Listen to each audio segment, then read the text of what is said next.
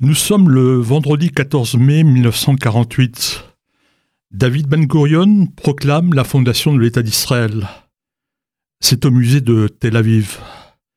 Mais il y a un absent de marque en ce jour historique, et c'est Chaim Weissman. Il est aux États-Unis. Il y a quelques jours, il avait envoyé un télégramme à Ben Gurion. David, il faut proclamer la déclaration de l'indépendance dès que les Britanniques vont partir. C'est donc chose faite le 14 mai. Weissman, lui, est à Washington. Il doit remplir une mission délicate. Elle n'est pas gagnée d'avance. Il s'agit de convaincre le président Harry Truman de reconnaître Israël. Le locataire de la Maison Blanche finit par accepter et pour le remercier, Weissman lui offre une Torah. Ben Gurion envoie un télégramme à Weissman. Il le remercie chaleureusement et lui annonce Chaim, tu as été élu président du Conseil provisoire de l'État d'Israël. Prends le premier avion et le 16 mai 1948, Weissman est de retour dans ce nouveau pays qui s'appelle Israël. Mais commençons par le commencement. Chaim Weissman naît le 27 novembre 1874 à Motal. C'est un tout petit village de la Russie tsariste. Son père est marchand en bois et Chaim aura 14 frères et sœurs. Chaim étudie comme tous les garçons de son âge au Reder, puis il part au lycée de Pinsk. Il va faire plus tard des études universitaires de chimie en Allemagne, puis en Suisse. Dans le même temps, Weissmann est séduit par les idées de Théodore Herzl. Comme lui, il pense qu'il faut fonder un État juif. Mais Weissmann n'arrive pas à temps au premier congrès sioniste en 1897 à Bâle. C'est celui où Herzl déclare J'ai fondé l'État juif. On me traitera peut-être de fou, mais dans 50 ans, tout le monde sera d'accord. Weissmann est en effet à Moscou, mais il ne ratera pas les congressionnistes suivants. En 1904, Weissmann s'installe à Manchester.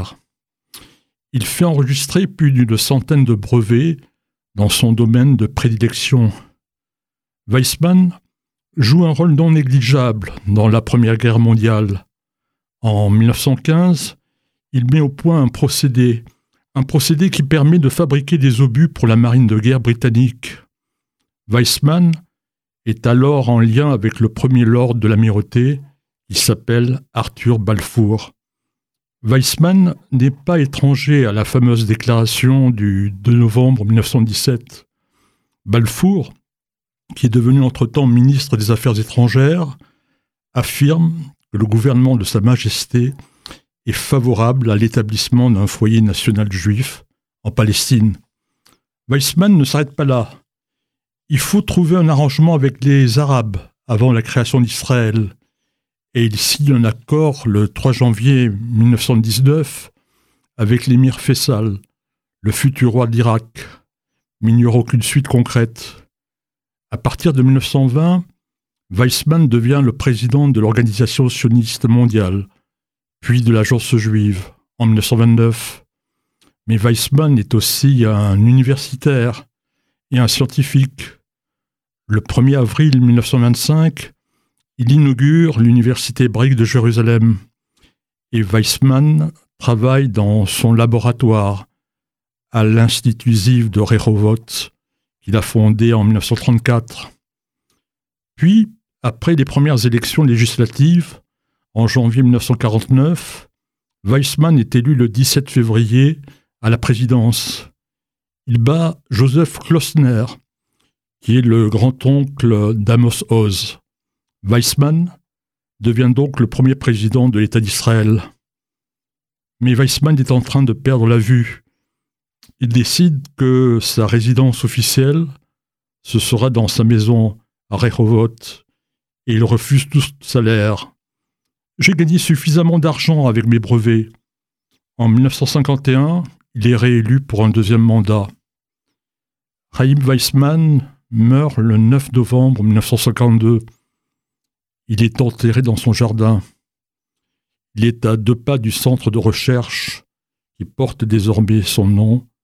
C'est bien sûr l'Institut Weizmann.